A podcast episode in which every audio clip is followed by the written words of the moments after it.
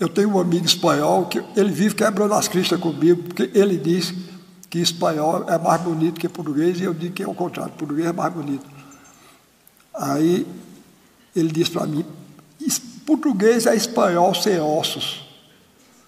Aí eu disse a ele, você deixa de conversa, que espanhol é uma língua que tem sílaba demais nas palavras e palavras demais nas frases. Repare se não é mesmo. Oh, repare, em português, manhã, em espanhol, manhã, não. Tem mais sílaba. né? Deses, desespero, é, desesperação. Aí eu disse para ele, eu, eu zonando com ele, eu digo, veja, sabe como é aquele nomão, aquele vestido que as mulheres usam aqui, é, tomara que caia, né? Eu disse em espanhol é Plaza Dios que venga barro. e aquele, e aquele nomão, aquele nomão grande, aquele, aquele, aquele insulto grande, é hijo de uma muchacha que se ha olvidado de los consejos de sua madre. então, é, é aí eu estava dizendo lá em, em, em, Fortaleza, eu digo, olha, você, vocês. É, vejam bem o absurdo que é inglês.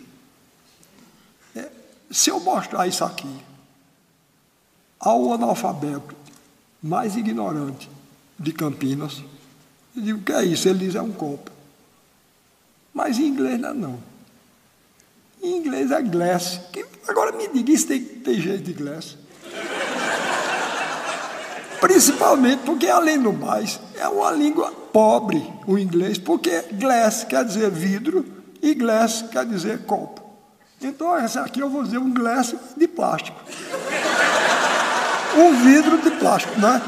E se for de vidro, eu vou dizer um glass de glass. Não é? Vai embora, isso é lá língua, Deus me livre. Graças a Deus eu nasci num país que fala português. É, o presidente de Portugal, Mário Soares, me deu uma condecoração lá e coisa. Aí no dia que ele deu essa condecoração, aí me convidou para ir para Portugal. Aí eu disse, presidente, olha, eu nunca saí do Brasil, não. Eu nunca saí. Mas se um dia eu sair, eu vou para Portugal, porque na Europa é o único país que tem o bom senso de falar português. Ele aí ficou todo orgulhoso e disse, não falam muito bem, não, mas falam. Né? Os portugueses não falam bem mesmo, não.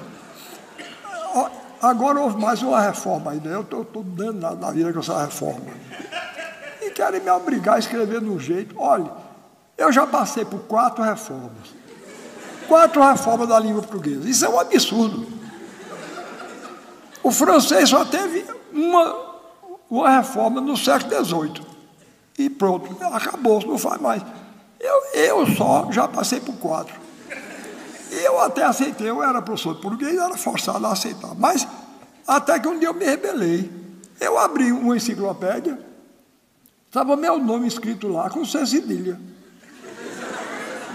Aí eu, eu fui, fui, procurar Aurélio, que era um dos autores principais da, da, da, da reforma, Aurélio Buarque. Eu digo, Aurélio, que negócio é esse, rapaz? Ele disse, não, é porque o seu nome é indígena e os nomes indígenas se escrevem com C cedilha. Eu digo, quem decidiu isso? Os índios não tinham nem língua escrita, como é que você sabe? Que, que quando ele disse Suaçu não era com C cedilha, não com dois S. Não, não senhor, o nome, meu nome é um patrimônio. Estava o meu nome e o do meu pai. Todos dois lá com, com, com, com C cedilha. Só a Sula com C cedilha parece marca de cobra. Não parece. Né? Jararaca, Cascavel, Suassuna vocês não, não, quem manda no que sou eu. Pois bem, e aí então agora estão querendo mudar de novo. Não, não pode não. Não pode não, é demais. Pode ver, eu estou ficando preocupado. Você desculpe minha maneira de falar. É, eu estou ficando preocupado com as coisas que estão acontecendo assim no Brasil.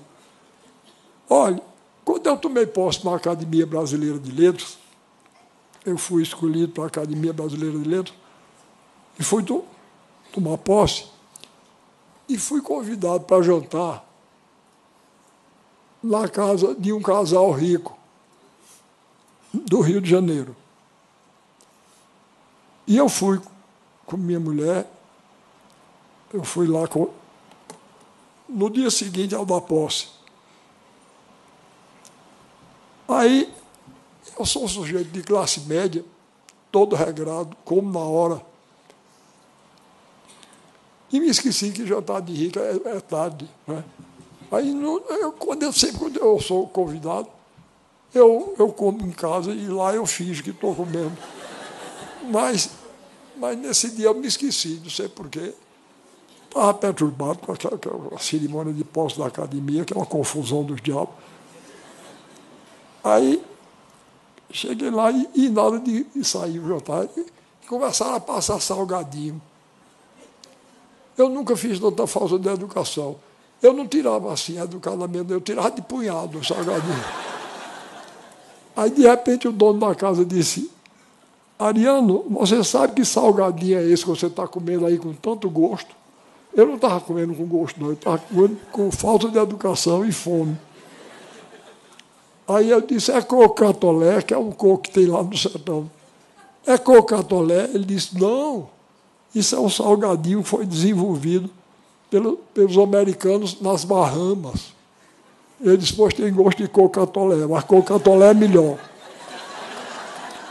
Bom, finalmente saiu o bendito jantar. Aí estava no meio do jantar, reparem, reparem como a mulher se dirigiu a mim. Ela disse assim, você naturalmente já foi à Disney, não é? Eu disse, já foi aonde? Ela disse, a Disney. Aí foi que eu descobri que era a Disneylândia, que ela já tem tanta intimidade que chama assim a Disney. Você naturalmente já foi à Disney, não é? Eu disse, não, eu nunca fui, não. Ela disse, foi aos Estados Unidos e não foi à Disney? Eu disse, não, eu nunca fui aos Estados Unidos, não. Eu nunca, nunca saí do Brasil, não. Aí eu notei uma decepção enorme na cara dela. A cara dela era quem dizia assim, esse homem não devia ter sido escolhido para a Academia Brasileira de Letras, não, que nunca saiu do Brasil. Aí daqui a pouco o marido dela falou numa pessoa lá, Aí ela disse, ele já foi à Disney, não é? Aí o marido disse, foi. Aí eu por dentro disse, essa mulher divide a humanidade em duas categorias, né? Quem foi à Disney e quem não foi. E eu estou desgraçado, porque eu já. Eu estou desgraçado que eu não fui. Bom, aí passou-se um momento, passou-se um momento, ela disse, vocês tiveram. Ela tinha três filhos adolescentes. Na, na época, aparentavam 17, 16 e 15 anos. Vocês tiveram dificuldade com a educação dos filhos? Aí eu. Não, dificuldade normal. Ela disse: a gente também não. O problema da gente só é o seguinte: é que os professores dos nossos filhos não têm nível suficiente para conversar com eles. Eu disse, bom, é mãe de Rui Barbosa, Joaquim Nabuco e, e Alves, né? Porque, que, que, os professores não têm nível, mas vocês vejam a minha inocência. Não era nível intelectual, não, que isso não interessa a ela, não. Era nível econômico. Aí ela disse para mim, outro dia o nosso caçula chegou aqui em casa arrasado, porque foi conversar com o professor dele sobre o nosso vídeo importado, São de Boris Volkening. E o professor Ariano nunca nem sequer tinha visto um vídeo São de Boris Volkening. Aí disse, aí disse ela, agora me diga que respeito um estudante pode ter por um professor que nunca nem sequer viu um vídeo São de Boris Volkening. Aí eu me acomodei. Eu já não tinha ido à Disney, eu disse, é mesmo. né? Além de não ir à Disney, não saber o que era um vídeo de São Boris Volcano, era demais, eu disse, é mesmo. Morre, morrendo, morrendo de medo que ela perguntasse qual era a diferença do vídeo de São Boris Volcano para os comuns, que eu, eu não saberia dizer. Pois bem, então, é contra isso que eu me volto, tá certo? Quer dizer, a gente está ficando. Porque a gente ri, porque a história é engraçada, mas o que está por trás disso é uma, uma quantidade de, de, de, de ideias frívolas, não é? Uma visão superficial do mundo e do ser humano, que é uma coisa perigosa. Olha, Machado de Assis dizia que no Brasil existem dois países diferentes: o país oficial e o país real.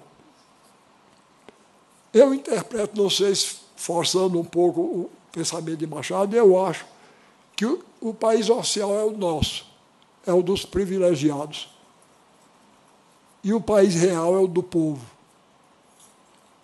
E ele dizia: o país real é bom, revela os melhores instintos, mas o país oficial é caricato e burlesco. Eu sei que ele estava movido por uma justa indignação e não é totalmente burlesco, não. Mas se a gente não abrir o olho, a gente fica. Se a gente não tomar cuidado, se a gente não levar em conta a verdade do Brasil real, a gente vai terminar como essa mulher. Vai ficar do lado da Disney e, e do vídeo só de Boris Volcano. Eu não sei se isso acontece com vocês. Eu não vou na casa de ninguém convencer ninguém a, a fazer coisa nenhuma.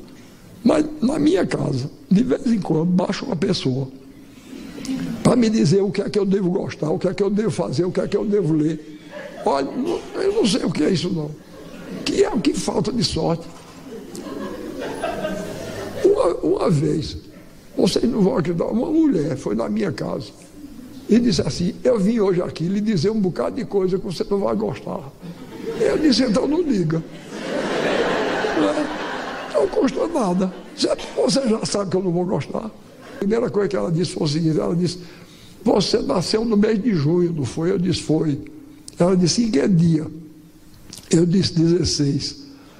Ela disse, signo de gêmeos. Você sabe que todo mundo que nasce no signo de gêmeos tem duas caras. Ela me acusou de falsidade. Para que moça bem educada. Aí eu disse, e você acha que se eu tivesse duas caras eu usava essa?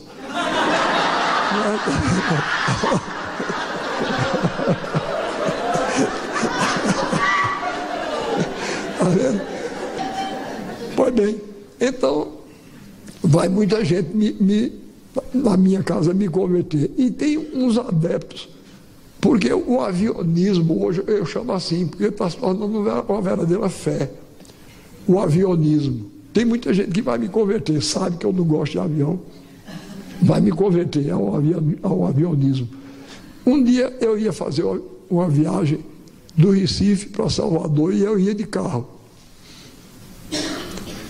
Aí lá foi um, um adepto do avionismo, foi lá na minha casa, mas eu soube, repare, que inconveniente, ele tem nada com isso, né? Eu soube que você vai daqui para a Bahia de carro e vou. Você sabe que hoje, estatisticamente está provado que dá mais desastre de carro do que. É para que me agorando, é? Dá, dá mais desastre de carro do que de avião. Eu disse: olha, eu vou dizer uma coisa a você. De Israel, primeiro-ministro inglês da Rainha Vitória, de Israel foi um dos homens mais inteligentes da época dele. E ele dizia que tem três tipos de mentira a mentira comum, a mentira deslavada e a estatística. Eu vejo que era mais grave de todas, né? Aí eu digo, você, você começa com enrolada. Eu quero saber o seguinte, estatisticamente está certo, pode dar mais desastre de carro do que de avião. Eu quero saber o seguinte, pegue 50 desastres de avião e 50 de carro e veja quem foi que teve mais sobrevivente. Não é? É isso aí, é, é, o que eu quero ver, é isso aí. É o negócio de se estatisticamente dar eu quero lá saber disso. Pois bem, aí eles, aí não ficou satisfeito, não, disse, mas rapaz, você vai aí no carro, nessas estradas, o carro cai num buraco, você é capaz de morrer. Aí eu disse, pior é avião, para onde ele vai, o buraco acompanha.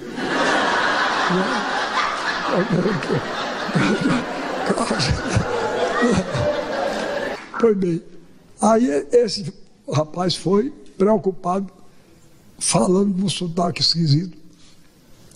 Ele disse, bicho, Eu, eu vim para cá, bicho, porque tu estás ficando ultrapassado.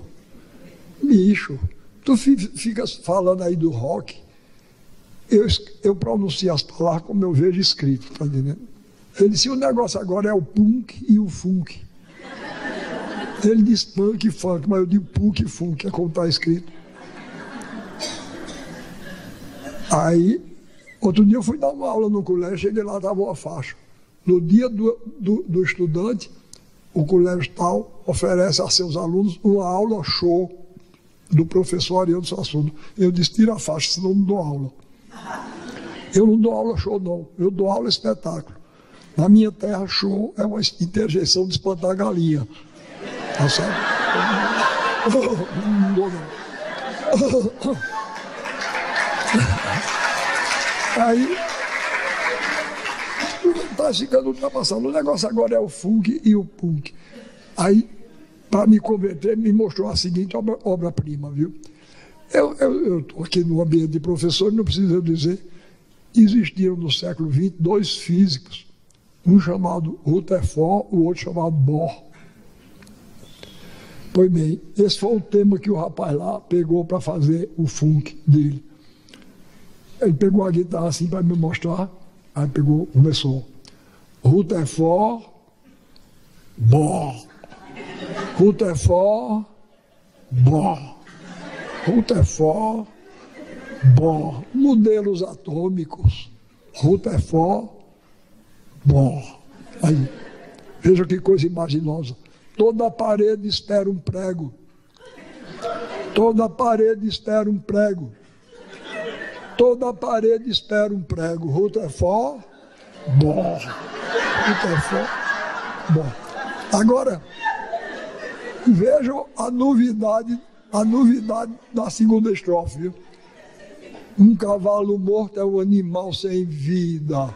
Um cavalo morto é um animal sem vida. Um cavalo morto é um animal sem vida. Rutherford, bom. Rutherford, bom. Modelos atômicos. Em redor do buraco tudo é beira. Em redor do buraco tudo é beira. Em redor do buraco tudo é beira. Rutherford, bom. Porra, tenho orgulho. Chegar aos 84 anos assim, animoso e bem-humorado. Isso é uma, isso é uma façanha e eu me orgulho.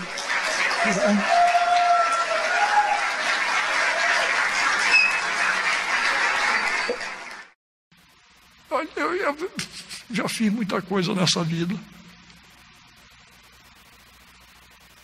Até advogado eu já fui.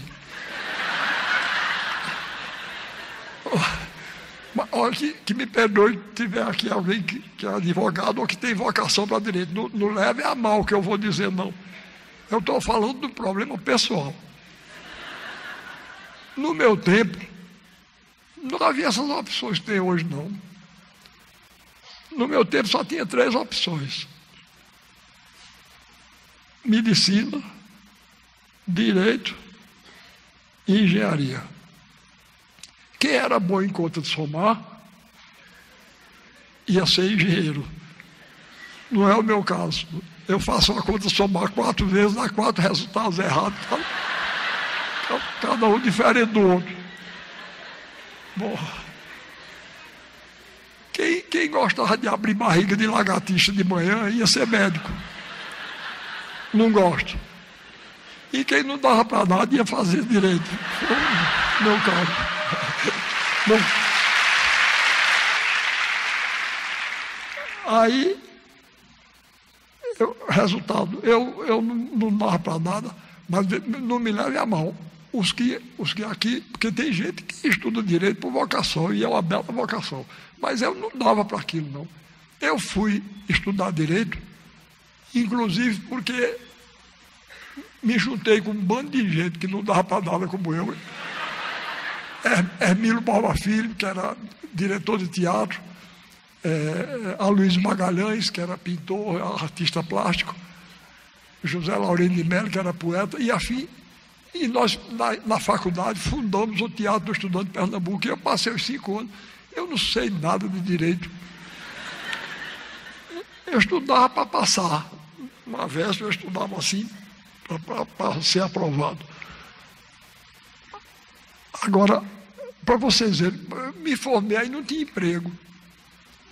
Aí tinha um, um, um grande advogado lá de Pernambuco, chamado Murilo Guimarães. E, e ele me chamou para trabalhar no escritório dele. Então fiquei lá, porque por falta de emprego tinha, tinha opção nenhuma. Pois bem, olha, eu nunca sofri tanto na minha vida. Nunca sofri tanto. Inclusive, eu não tenho, eu não tenho habilidade nenhuma.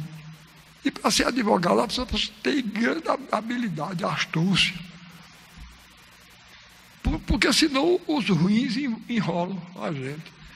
É como político também. Eu, eu, não, eu não tenho nenhuma vocação política. Quer dizer, eu milito politicamente como escritor. Sempre me dei, mas quiseram uma vez, quiseram uma vez me escolher qualquer coisa lá. Eu digo, pelo amor de Deus, não faça uma desgraça dessa comigo, não. Tá certo? Eu tenho o maior respeito. A, a política levada a sério é, Aristóteles dizia, é a arte do bem comum. É uma coisa nobilíssima. Mas eu, se eu for lá, eu, eu termino enrolado. E não faço nada, tudo errado. Pois bem, agora, vocês imaginem, eu sou, eu, eu sei ser advogado, eu, eu não sei, eu, eu não sei nem usar um telefone. Esses meios, eu estou admirado, porque esse aqui está tá, tá bem. Sempre que, eu, que essas coisas eletrônicas, eu, eu não simpatizo com eles e eles retribuem a, a antipatia, está entendendo? De vez em quando faz. Eu estou até admirado que até agora não fez. Pois bem. Então eu não gosto de telefone. Quando a moça que trabalha comigo lá já tem ouvido desaforo, que eu telefono para lá, eu quero falar com a Ariana. Ela disse, não está não. Então qual é o número do celular dele? Ela disse, ele não tem celular não. Houve o maior desaforo, que ninguém acredita. Eu quero lá negócio com celular, um negócio que escraviza a gente. Eu não gosto de telefone nem convencional, quanto mais aquela desgraça do, do celular. E uma coisa mal assombrada, não é? Aí, pessoal falando com a gente, sem a gente estar tá vendo a pessoa. Não gosto não. Pois bem, e telefonema para mim, telefonema para mim tem que ser no estilo, no estilo tradicional. Tem que dizer tudo. Tem que dizer alô, quem fala. Se não disser isso, eu me atrapalho todo. Pois bem, um dia eu estava no escritório do doutor Murilo Guimarães, desse advogado. Eu estava sozinho, estava perto do telefone. Aí tocou o telefone, eu atendi. Em vez do homem dizer alô, quem fala, o homem disse logo, quem fala? Eu disse, Ariano Suassuna. Ele disse, desculpe, não é para ir não. Aí eu disse, meu Deus, ele queria falar com o doutor Murilo, fiquei com aquela agonia na cabeça. Aí trocou o telefone de novo, eu atendi. Ele disse, quem fala? Eu disse, Murilo Guimarães.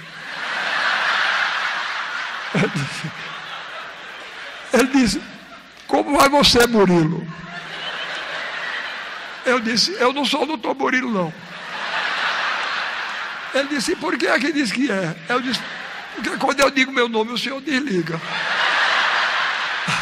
Aí houve uma pequena pausa lá.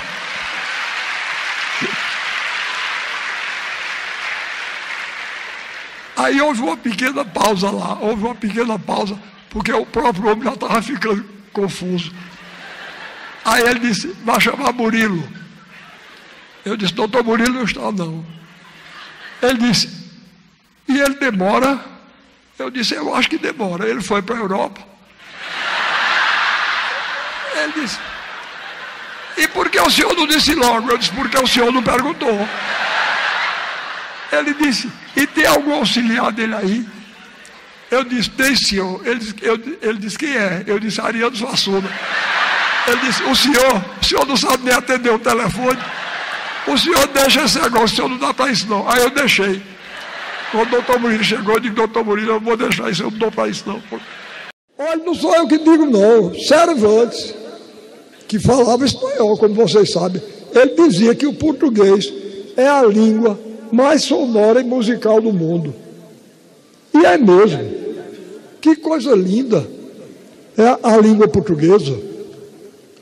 Eu, eu, é o meu material de trabalho. Eu tenho um orgulho danado da língua portuguesa. Eu estou ficando preocupado. Porque não é somente, olha, na minha terra. Outro dia eu saí andando descuidado por uma rua, quando eu vi, estava shopping, escrito shopping, Macambiras, com um apóstrofo S. Shopping Macambiras Center. Macambiras Center. Tenha dó. A macambira, como vocês conhecem, é um, é um vegetal digno, não é? Para botar no shopping Macambiras Center. E até nos nomes, nos nomes próprios. Olhe, se algum de vocês tem nome assim, me perdoe, vocês não têm culpa não. Nem o pai de vocês que botou o nome tem. Isso é uma lavagem cerebral que a gente sofre desde menino. Convencem a gente que Manuel é o nome de segunda ordem e Wellington é de primeira. Não é? Pois bem, outro dia eu estava na, na Universidade Federal de Pernambuco e depois da, da aula os estudantes começaram a me pedir para tirar retrato, né? E dar autógrafo, essas coisas que, que a juventude gosta de fazer. Aí chegou uma moça junto em mim, eu disse, minha filha, como é seu nome? Ela disse, Ruedia. Eu disse, como é que se escreve? Ela disse, W-H-E-Y-D-J-A. Depois não, para Ruedia, de lá. Atrás de Ruedia, outra. Eu disse, como é seu nome? Ela disse, Remita. Eu disse, como é que se escreve? Ela disse, W-H-E-M-Y-T-T-A.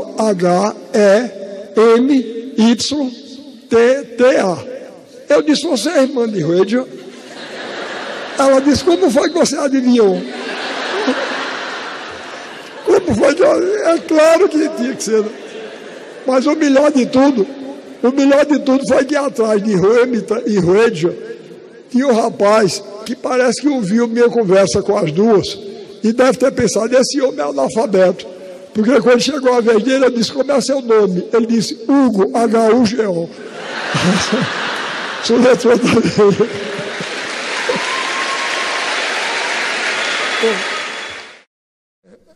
Eu não sei se vocês sabem, mas eu fui professor de filosofia da arte muito tempo. E uma das coisas que eu mais me encanta, uma das coisas que mais me encantavam e me encanta ainda hoje, é que o povo brasileiro gosta muito de rir. E gosta de fazer rir. É? Eu gosto. Eu gosto de rir, gosto de fazer rir. Você não sabe como eu fico contente quando eu digo essas besteiras que vocês acham graça. Eu, eu, eu fico contente. Molière, Molière dizia uma coisa que eu acho, uma frase que eu acho ótima. Ele, ele dizia: não existe tirania que resista a uma gargalhada que dê três voltas em torno dela. Vocês, não sei se vocês viveram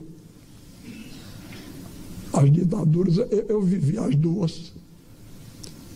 Estou falando da, da, ditadura de Getúlio Vargas e da ditadura militar. E Getúlio viveu no tempo do nazismo e do fascismo. E houve tempo, houve, havia pessoas que queriam que Getúlio enveredasse por essa linha. E o ministro dele, no tempo se chamava ministro da guerra. Era um general, até meu conterrâneo, porque era nordestino. Ele não era paraibano como eu, mas era alagoano. Era o ministro da guerra dele. Chamava-se o general Aurélio, Pedro Aurélio de Góes Monteiro. Então, o povo brasileiro inventou que o ministro da guerra nazista, da Alemanha nazista, convidou o ministro da guerra do Brasil, que era Góes Monteiro, e o ministro da guerra da Itália para irem visitar Berlim para lá tomar conhecimento da organização e da disciplina das Forças Armadas alemães. Aí diziam que chegaram lá, quando chegaram, colocaram cada um com a escolta de 10 soldados. Góes Monteiro com 10 brasileiros, o italiano com 10 italianos e o alemão com 10 alemães. E subiram num daqueles bombardeiros, aviões de transporte de tropas, subiram no avião, quando estavam lá a 10 mil metros de altura. Aí o ministro da guerra alemão disse, eu vou dar a vocês uma demonstração da disciplina do povo alemão e do exército alemão. Aí disse, chamou um soldado lá dos dez dele, fez uma continência perfeita, tá, pá. Aí ele disse, você ama a Alemanha? Ele disse, amo. Respeita o nosso filho Adolf Hitler? Respeito. Pois então pule de cabeça aí, sem paraquedas. O soldado tum, pulou. Aí o italiano sentiu-se mal, chamou dele. Você ama a Itália? Amo. Respeita o nosso Dulce Mussolini? Respeito. Entrou um pulo de cabeça, o italiano pulou. Aí Góes Monteiro chamou o brasileiro. Pá, fez lá uma continência lá. Aí ele disse, você ama o Brasil? Amo. Respeito o nosso chefe nacional, Getúlio Vargas, respeito. Então, pule de cabeça sem, para, sem paraquedas. Ele disse, mas é possível, nove horas da manhã tu já estás bêbado, Góes. e é verdade, ele gostava mesmo. É possível, nove horas da manhã, Góes Monteiro já está bêbado, não nada. Agora, no tempo da ditadura militar também tinha umas, umas histórias ótimas, que para nós professores dá, dá, dá, muito bem, porque é, um deles tinha fama de burro. E era. e era mesmo. Mas aí, quando foi, um dia ele ia visitar uma escola no dia seguinte. Aí os assessores disseram, presidente, uma coisa que fica muito bem, que causa muita simpatia, é fazer perguntas aos meninos. Ele está doido? E se eu não soubesse responder a resposta? Aí disseram, não, a gente prepara. Aí prepararam uma, você chama um cola aqui, né? a gente chama fila. Prepararam uma fila para ele, com a pergunta e a resposta. Então, quando ele chegou lá, nós um dia na escola, ele filando, né, puxou de baixo. Quem descobriu o Brasil? O menino disse, Pedro Álvares Cabral. Ele disse, muito bem. Em que dia? 22 de abril de 1500. Disse, muito bem. Quem celebrou a primeira missa? Frei Henrique de Coimbra. Ele disse, muito bem. Disse, agora vamos para o campo das ciências naturais. A quantos graus ferve a água? O menino disse 100 graus. Ele disse, não senhor, 90 graus. Aí o menino disse 100 graus. Ele disse, 90 graus. Aí a professora, coitada, morrendo de medo, disse, presidente, o senhor me desculpe, mas a água realmente ferve a 100 graus. Ele aí olhou e disse, ah, é mesmo. Quem ferve a 90 graus é o ângulo reto.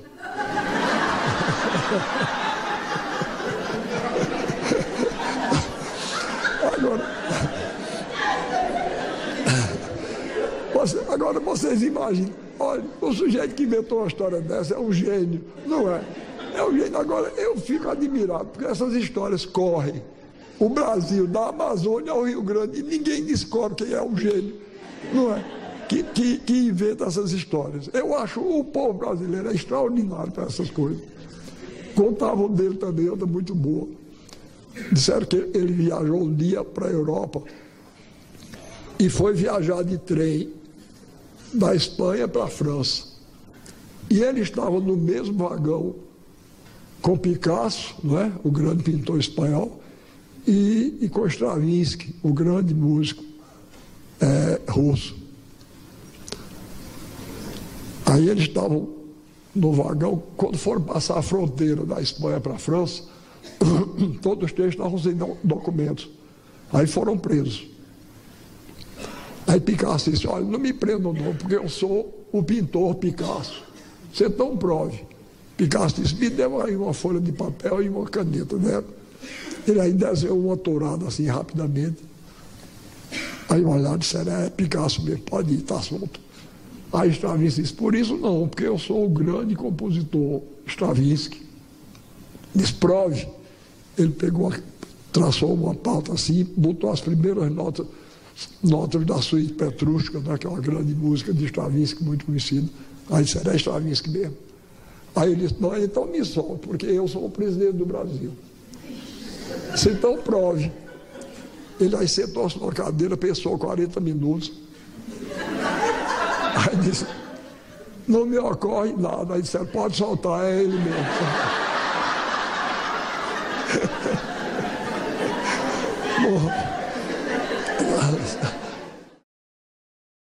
A estreia do Alto da Compadecida no Rio de Janeiro, essa me deu uma sensação de alegria muito grande.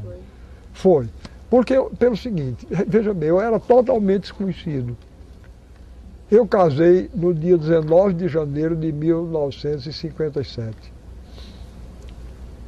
No dia 22, eu viajei para o Rio, porque o Alto da Compadecida, o espetáculo daqui está, tinha, está sendo levado para participar de um festival no Rio de Janeiro, promovido por Dulcina, a grande atriz brasileira, e era um festival nacional. Cada estado mandou um representante, e o, e o nosso foi. Foi no Teatro Dulcina, lá no Rio, na Cinelândia. Pois bem, o, o, o festival começou no dia 22, a peça foi vaiada. No dia 23, a peça foi vaiada. No dia 24 a peça foi vaiada, no dia 25 era eu. Aí eu, eu, eu entrei apavorado no teatro. Eu digo, agora chegar eu aqui com essa peça, com Padre Cício, cachorro enterrado em latim. Minha Nossa Senhora, pois bem, eu vou lhe dizer, correndo o risco de, de, de, de, desmentir que não sou vaidoso, eu vou lhe dizer uma coisa, eu nunca vi uma coisa daquela no dia da estreia inclusive porque a maior parte da plateia era interessada em, em torcer contra, porque eram participantes. Das outras festas? Sim, mas um povo, tinha um, um, um camarada Junimim que não se contentava em aplaudir não. Ele subia na cadeira e batia com os pés na cadeira.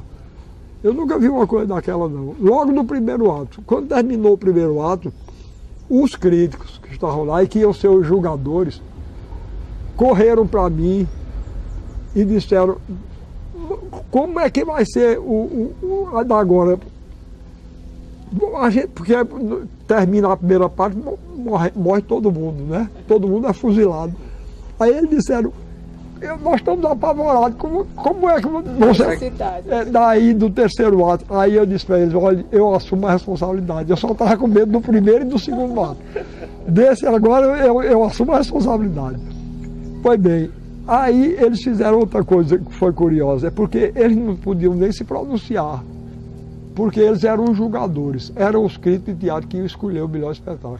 Eles, na primeira noite, cada, cada grupo apresentava uma noite, eles, eles então fizeram um pré-julgamento, que chegaram com um abaixo assinado pedindo a docina que ia acabar do festival, cedesse o teatro para passar mais uma semana a, a, o Alda da Compadecida e que realmente aí ganhou a medalha. Pronto. Agora ganhou a medalha, ganhou a medalha, mas eu lhe digo com franqueza que a mim me causou mais alegria a, a, a reação do público do que a medalha de ouro que a gente ganhou. Eu tive a surpresa, quando eu estava escrevendo o Alta Compadecida, Eu fui visitado por um desses que querem me converter. Fui, fui, fui visitado, ele chegou e disse: Eu ouvi falar que você estava fazendo uma peça de, de teatro. Eu disse: Estou. Ele disse: E como é? Eu digo: Não, é o seguinte, eu me baseei, eu peguei três folhetos da literatura de cordel. O primeiro chamado O Enterro do Cachorro. O segundo, O Cavalo que Defecava Dinheiro. E o terceiro, é, O Castigo da Soberba. E me baseei neles para fazer uma peça. Ele disse: E a ação se passa onde? Eu disse: No sertão da Paraíba. Ele disse: Tem seca? Eu disse: Tem. Tem cangaceiro? Eu disse: Tem. Ele disse: Rapaz, ninguém aguenta mais isso, não. Eu disse: Azar meu, né? Ele não, se não aguentar, eu, eu, é um assunto que está me interessando, é esse aí. Eu faço uma peça. Ele disse: Pois eu. E disse: Como é o nome dos personagens principais? Eu disse: Chicó e João Grilo. Ele disse, como é que vão traduzir isso? Eu disse, eu sei lá, rapaz. Não é. Eu olha, eu sou, eu sou escritor brasileiro, eu escrevo para o meu país, para o meu povo. Se os outros gostarem, eu acho ótimo. Mas eu escrevo para o meu. Ele disse, pois eu só coloco o nome, ele era dramaturgo também. Eu só coloco o nome nos meus personagens que possa se, se traduzir. Eu gosto muito do nome Martim, porque pode ser, na França pode ser Martin, e nos Estados Unidos, Martin. Coitado, rapaz, com essa preocupação, nunca, nunca ligaram para ele, nunca lhe traduziram. E nunca ele, ele podia ter botado o nome que ele quisesse, que ele não traduziu de jeito nenhum. E, e não é que traduziram. Na, na, na França, João Grilo chama-se Jean Griot. Nos Estados Unidos, John Cricket. Horrível. Eu, eu acho essa. Eu não, eu não gosto muito de palavrão. Tá certo? Porque eu acho vulgar.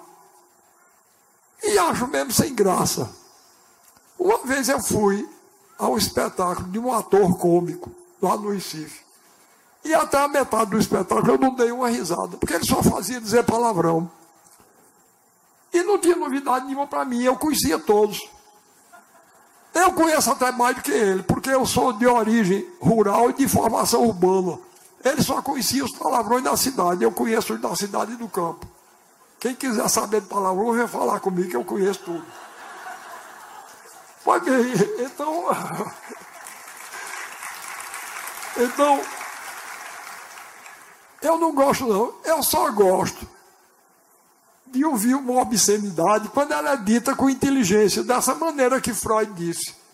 Quando ela é dita colocando a obscenidade por baixo de palavras de, de aparência inocente. Tem uma, uma velha história criada pelo povo brasileiro também, que o pessoal disse que, que no Recife vinha um frade capuchinho Sabe qual é o frade? Aquele que tem barba, não é? O frade capuchinho. Viu um frade daquele e tomou um táxi no Recife. Ele sentou-se ao lado do motorista e o motorista era desse motorista de táxi louco, naquele trânsito doido. Encheu o pé, aí começou a fazer loucura. Aí o padre arrastou o rosário e começou a rezar com medo, não é frade. Aí de repente o, o motorista foi, foi cruzar, foi ultrapassar um, um carro, vinha um ônibus pelo outro lado, para não bater no ônibus, ele virou assim, aí bateu com, com o táxi no, num pé de figo Benjamin. Pá, bateu, quebrou a vidraça toda o padre meteu a cabeça na vidraça, quebrou a vidraça com a cabeça, cortou-se todo no vidro. Aí quando o táxi parou assim, aí ele puxou o lenço, o frade, botou assim para segurar o sangue. Aí disse: Ó oh, meu filho, seu pai e sua mãe são vivos. Aí o, o motorista disse, só, ele disse, você quer me apresentar os dois para eu fazer o casamento deles? Entenderam? Ele chamou o homem pelo palavrão que ele estava dizendo, mas que ele estava querendo, mas não, não pronunciou o palavrão, não é? é? Tem outra história que se conta também, lá no sertão da Paraíba, e que eu gosto muito. Diz que no sertão estava um profeta, né? Profetizando o futuro, o presente e o passado das pessoas. Você pagava ele e ele dizia qual ia ser o futuro do camarada. Dizia. Enfim, ele vivia disso. Aí chegou um camarada impertinente lá e disse: Deixe de charlatanismo, isso é charlatanismo, isso não é verdade, não. Você não profetiza coisa nenhuma.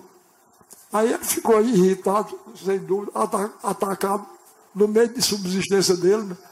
Aí ele disse: Ah, não, é verdade. Isso aqui é verdade, eu profetizo o passado, o presente e o futuro. Aí o, o profeta disse: Você quer ver eu dizer a você onde está seu pai nesse momento agora? Aí o camarada disse: Como é, rapaz? Você vai dizer onde é que está meu pai agora? Ele disse: É. Ele está, se você disser, eu acredito. Diga, veja aí e diga onde é que está meu pai. Aí o, o profeta se concentrou assim.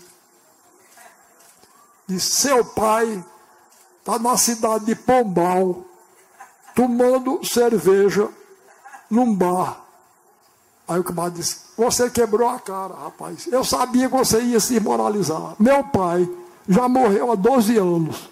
Aí o profeta disse: Quem morreu foi o marido de sua mãe.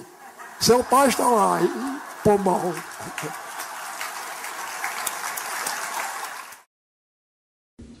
No ano de 1981, eu li um artigo de Gandhi, o grande líder indiano.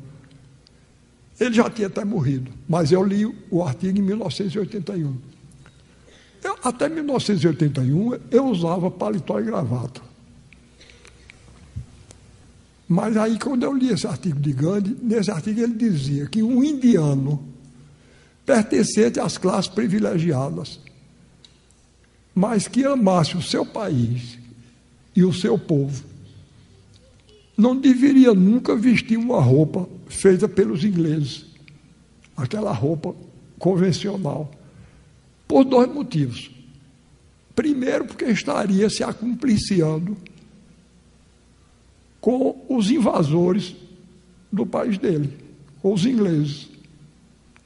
Em segundo lugar, porque estaria tirando das mulheres pobres da Índia, um dos poucos mercados de trabalho que elas ainda tinham, a costura. Desde que eu li isso, eu digo, não uso mais gravata, não há quem me faça, tá certo? Aí, perguntei a Zélia, minha mulher, eu digo, me arranja uma, me arranja uma costureira popular Aí ela me arranjou uma figura ótima chamada Edith Minervina de Lima. Aí eu disse, Edith, aí eu, eu disse a ela como era que eu queria. Eu quero um casaco. Aí eu, eu usava três cores. Azul, uma roupa de mescla azul, uma roupa branca e uma caque. Aí Zélia comprou pano dessas três qualidades, ela fez uma roupa igual a essa três roupas. E eu fiquei usando desse jeito. Mas aí eu fui eleito para a Academia Pernambucana de Letras. Aí eu, eu não quis também estar tá criando problema. Porque todo mundo lá vai de paletó e gravata. E, e o fato de não botar gravata começou a me criar problemas. Mas problemas que eu enfrentava. Porque eu também queria, sabia que estava criando problema para os outros. Tá certo? Aí eu chamei a Edith, a, a costureira, eu disse, Edith, me faça uma roupa daquele mesmo jeito das outras, sendo que com pano preto. A Isélia comprou um pano igual a esse e ela fez. E eu fui de camisa. E eu, eu botei até aqui para. Tá certo? E aí não, não, fizeram problema não. Me deixaram, eu entrei, fiz meu discurso, tomei posse lá. Alguns anos depois, uns três anos depois, o presidente de Portugal, que era Mário Soares, nessa época, me deu uma condecoração lá, uma medalha chamada Medalha do Infante do Henrique. E ele ia ao Recife e resolveu me entregar lá. Aí na cerimônia eu recebi o um convite, um convite para ir para essa cerimônia onde ele ia me entregar a medalha. E embaixo tinha escrito traje esporte fino. Eu digo, meu Deus, o que diabo é esporte fino? Meu, eu não sou muito esfareado dessas coisas. Aí eu imaginei o seguinte, eu digo, eu vou com a camisa, o, o casaco preto da academia, que vai ser responsável pela finura. Não é? E o time, o meu time, o meu time lá em Pernambuco é um esporte. Aí, e as cores deles são preta e vermelha. Aí eu disse, eu, aí pedi a Zé, ele me arranjou a camisa vermelha, ela arranjou. Viu? Eu aí fiz esporte fino. É, só te dar aqui.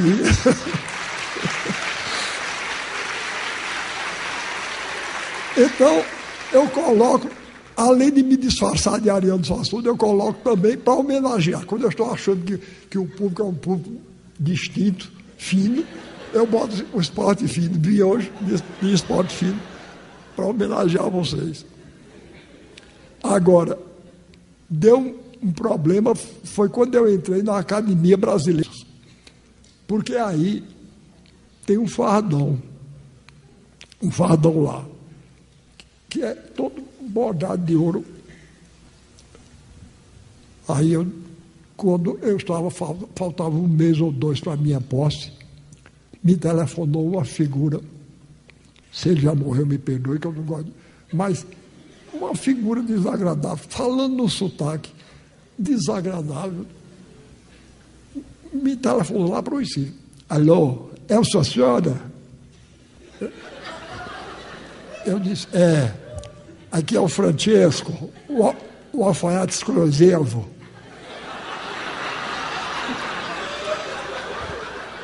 Da academia. E eu estou te telefonando para tu me mandar as tuas medidas, porque eu, eu vou querer é, fazer, eu vou ter que fazer o teu fardão. Está falando aí, o meu, quem vai fazer é Edith. Tá certo? Eu gosto muito de história de doido. Eu, eu não sei se é por identificação, mas, mas eu gosto muito. Eu gosto muito.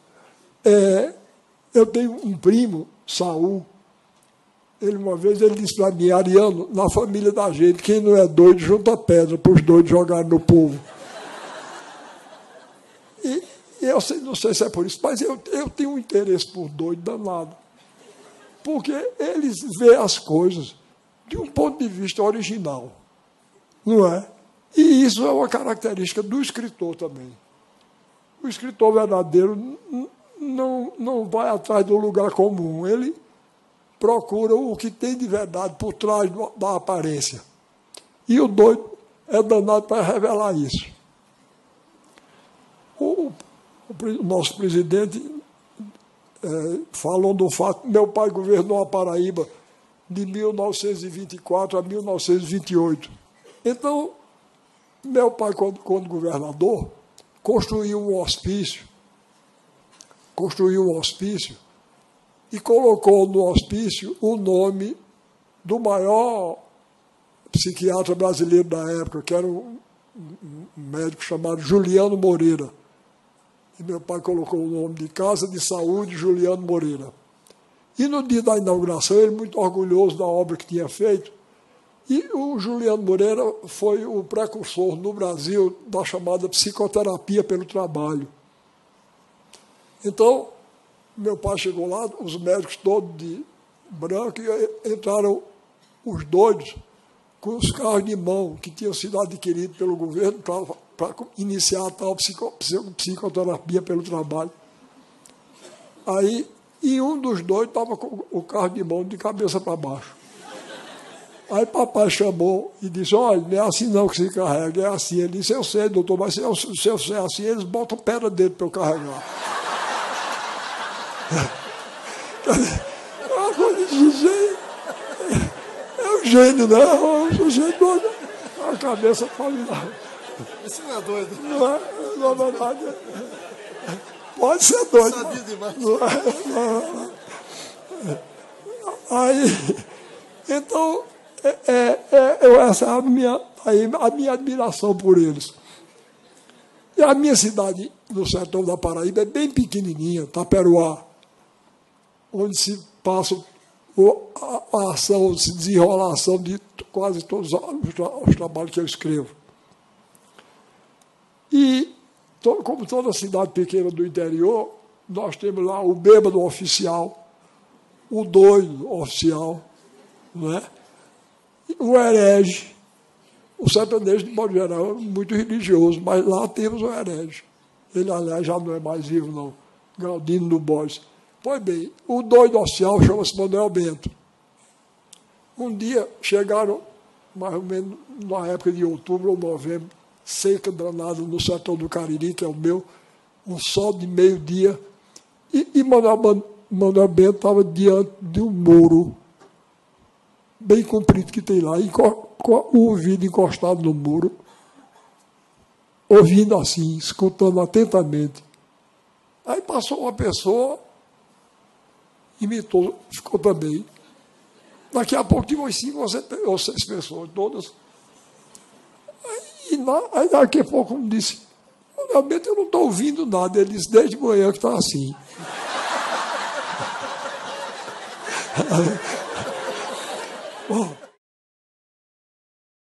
Uma vez eu dando aula em São Paulo, eu disse, tinha mais, perto de, segundo me disseram, tinha uns dois mil estudantes. Eu dando aula lá, aí eu falei na importância. Eu, digo, eu, eu disse, o, o, a, a Universidade Brasileira ensina de costas para o país e para o povo. Aí eu disse, eu vou provar. Eu estou dizendo isso e vou provar. Aí eu disse, olha aqui, o maior filósofo, eu dizendo lá para os estudantes, né? o maior filósofo alemão do século XVIII era Kant, Immanuel Kant. Quem já ouviu falar dele? Eu perguntei lá, né? quem já ouviu falar? Eu disse, não precisa ter lido no livro dele, não. Eu quero saber quem já ouviu falar. Praticamente os dois mil levantaram a mão. Eu digo, agora, o maior filósofo de língua portuguesa do século XVIII, o século de Kant, era Matias Aires. Quem foi que já ouviu falar dele aqui, na universidade? Somente um estudante levantou a mão. Eu disse: vocês estão vendo? Matias Aires, o maior pensador de língua portuguesa do século XVIII, era brasileiro e paulista. E vocês todos já ouviram falar em Kant aqui. E falar em Matias Aires, só aquele companheiro aí. Aí eu virei para ele e disse: Me diga uma coisa, você aí, você leu algum livro de Matias Aires ou ouviu falar dele numa aula? Ele disse: Não, senhor, é porque eu moro numa rua que tem o nome dele. Tá certo? A gente, a gente ri porque a história é engraçada, mas o que está por trás disso é muito ruim, não é? Quer dizer, a gente não dá importância ao, a um pensador da, da, da, qualidade de Matias Aires. Pois bem, é, é, vocês vejam que coisa, que coisa bonita. Eu, eu vou dizer um texto dele, para vocês verem que coisa bonita que ele, além de pensador, ele era um escritor extraordinário. Eu vou dizer um texto dele. Bom, eu faço um acordo com vocês. Se vocês não gostarem, permaneçam como estão. Se gostarem, me dê um sinal para eu, eu, ficar contente. Repare que coisa. Ele parte da ideia de que o mundo é um palco. É uma ideia muito do barroco. O mundo é um palco e a vida é uma representação. Isso está, isso, está em presente, presente no, em grandes escritores do Barroco, como Calderón de la Barca, que era espanhol, é? Shakespeare, que era inglês. Shakespeare tem uma, uma peça onde ele, um personagem lá diz: a vida é um conto narrado por um idiota. Um conto cheio de sonhos e de fúria, mas que nada significa. O homem é um pobre ator que dá cambalhotas e logo se retira do palco. Coisa bonita, não é? Pois bem, agora veja, veja que Matias não pede, não, veja que beleza. Ele diz: que são os homens mais do que a aparência de teatro? A vaidade e a fortuna governam a farsa desta vida. Ninguém escolhe o seu papel. Cada um recebe o que lhe dão. Aquele que sai sem Fausto nem cortejo, e que logo no rosto indica que é sujeito à dor, à aflição, à miséria, esse é o que representa o papel de homem. A morte que está de sentinela, numa das mãos segura o relógio do tempo, no outro, a foice fatal. E com esta, de um só golpe certeiro e inevitável, dá fim à tragédia, fecha a cortina e desaparece. Tá bom? O Dia de Reis, que é comemorado, é celebrado em janeiro, para mim é um dia muito importante. Não só pela beleza da visita dos Reis Magos ao Cristo, que acabaram de nascer, mas por um motivo pessoal particular. É, uma amiga que eu tenho, uma grande amiga minha, que é jornalista, uma vez me perguntou qual tinha sido o dia mais importante da minha vida. E eu disse que não teria dúvida de escolher 6 de janeiro de 1948, porque foi nessa data que eu, com alguns meses de namoro com a minha atual mulher, Zélia, eu pedi Zélia em casamento a ela. E ela concordou. E esse foi o dia que praticamente mudou minha vida toda. Inclusive, eu que vivia com a tendência para a tragédia, todas as minhas peças anteriores a Zélia são peças trágicas. E Zélia foi quem, eu, como eu repeti outro dia, a ela própria, numa dedicatória que fiz, ela foi quem permitiu a irrupção em minha vida do, do galope do sonho e do riso a cavalo. Eu tive a impressão que meu, meu, meu, meu coração e meu sangue se desataram, se abriram para o mundo, e inclusive para a alegria do mundo. A minha mulher que está ali, é, então, houve um caso curioso com ela.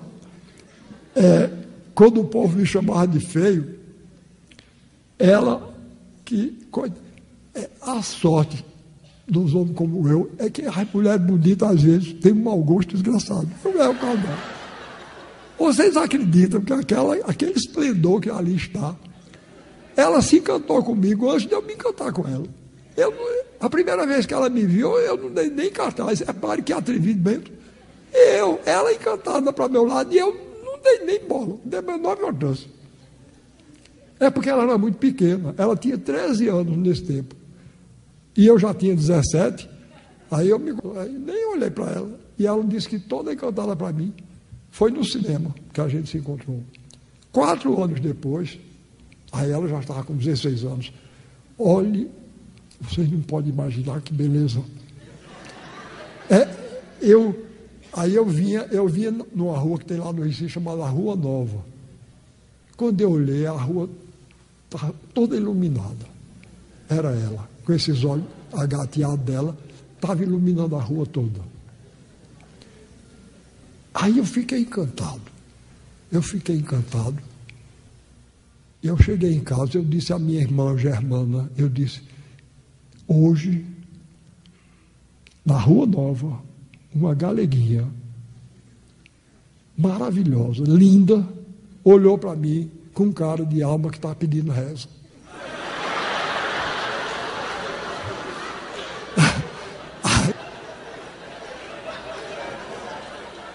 Aí Germana disse, deixe de ser convencido, que uma mulher bonita desse jeito não vai.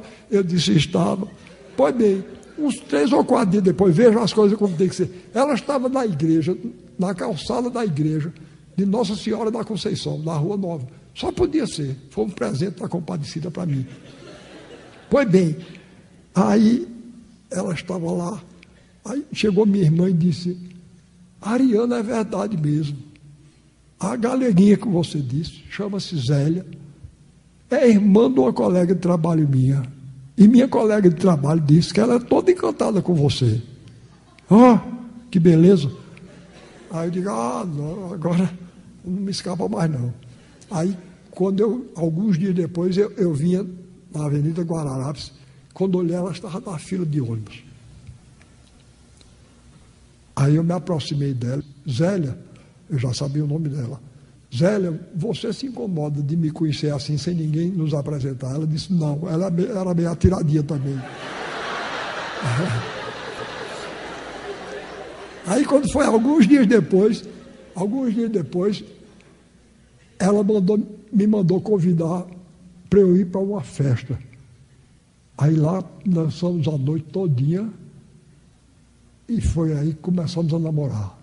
Era o dia 20 de agosto de 1947.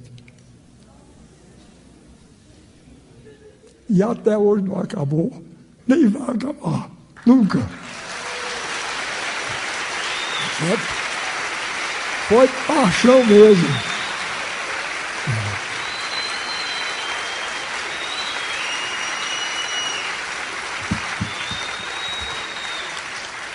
A velhice não pôde, nem a morte vai. Tá certo? Foi, foi amor para o resto da vida. Eu queria que vocês vissem o espetáculo no setor de Pernambuco para vocês verem que, que alegria. Eu, nós demos um, um espetáculo numa cidade chamada Belém de São Francisco, lá no Alto Sertão, na praça pública. Eu fiquei apavorado quando eu vi, porque eu espero ir para o teatro. Quando eu cheguei era na praça pública, eu digo, daqui a pouco é menino vendendo rolete de cano aqui, que vai ser. Pois eles ouviram em respeitoso silêncio, do jeito que vocês, e vibrando, batendo palmas. E quando terminou, eu vi um dos maiores elogios que eu já ouvi na minha vida. Uma velhinha do povo chegou junto de mim e disse: Eu nunca pensei, professor, na minha vida, antes de eu morrer, ver um espetáculo.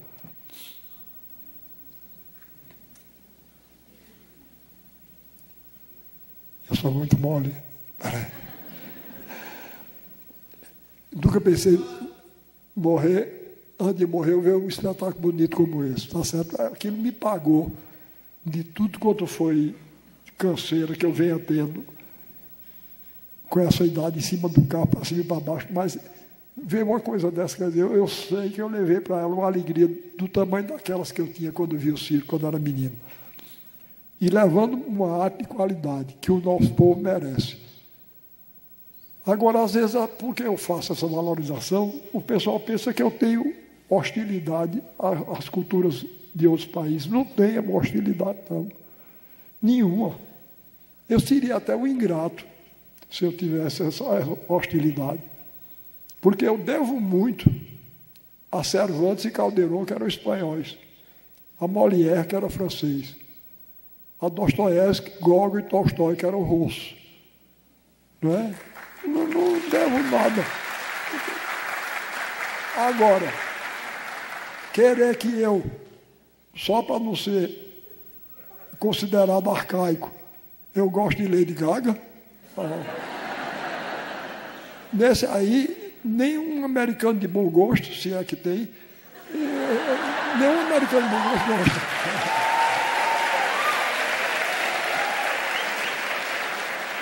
Não é?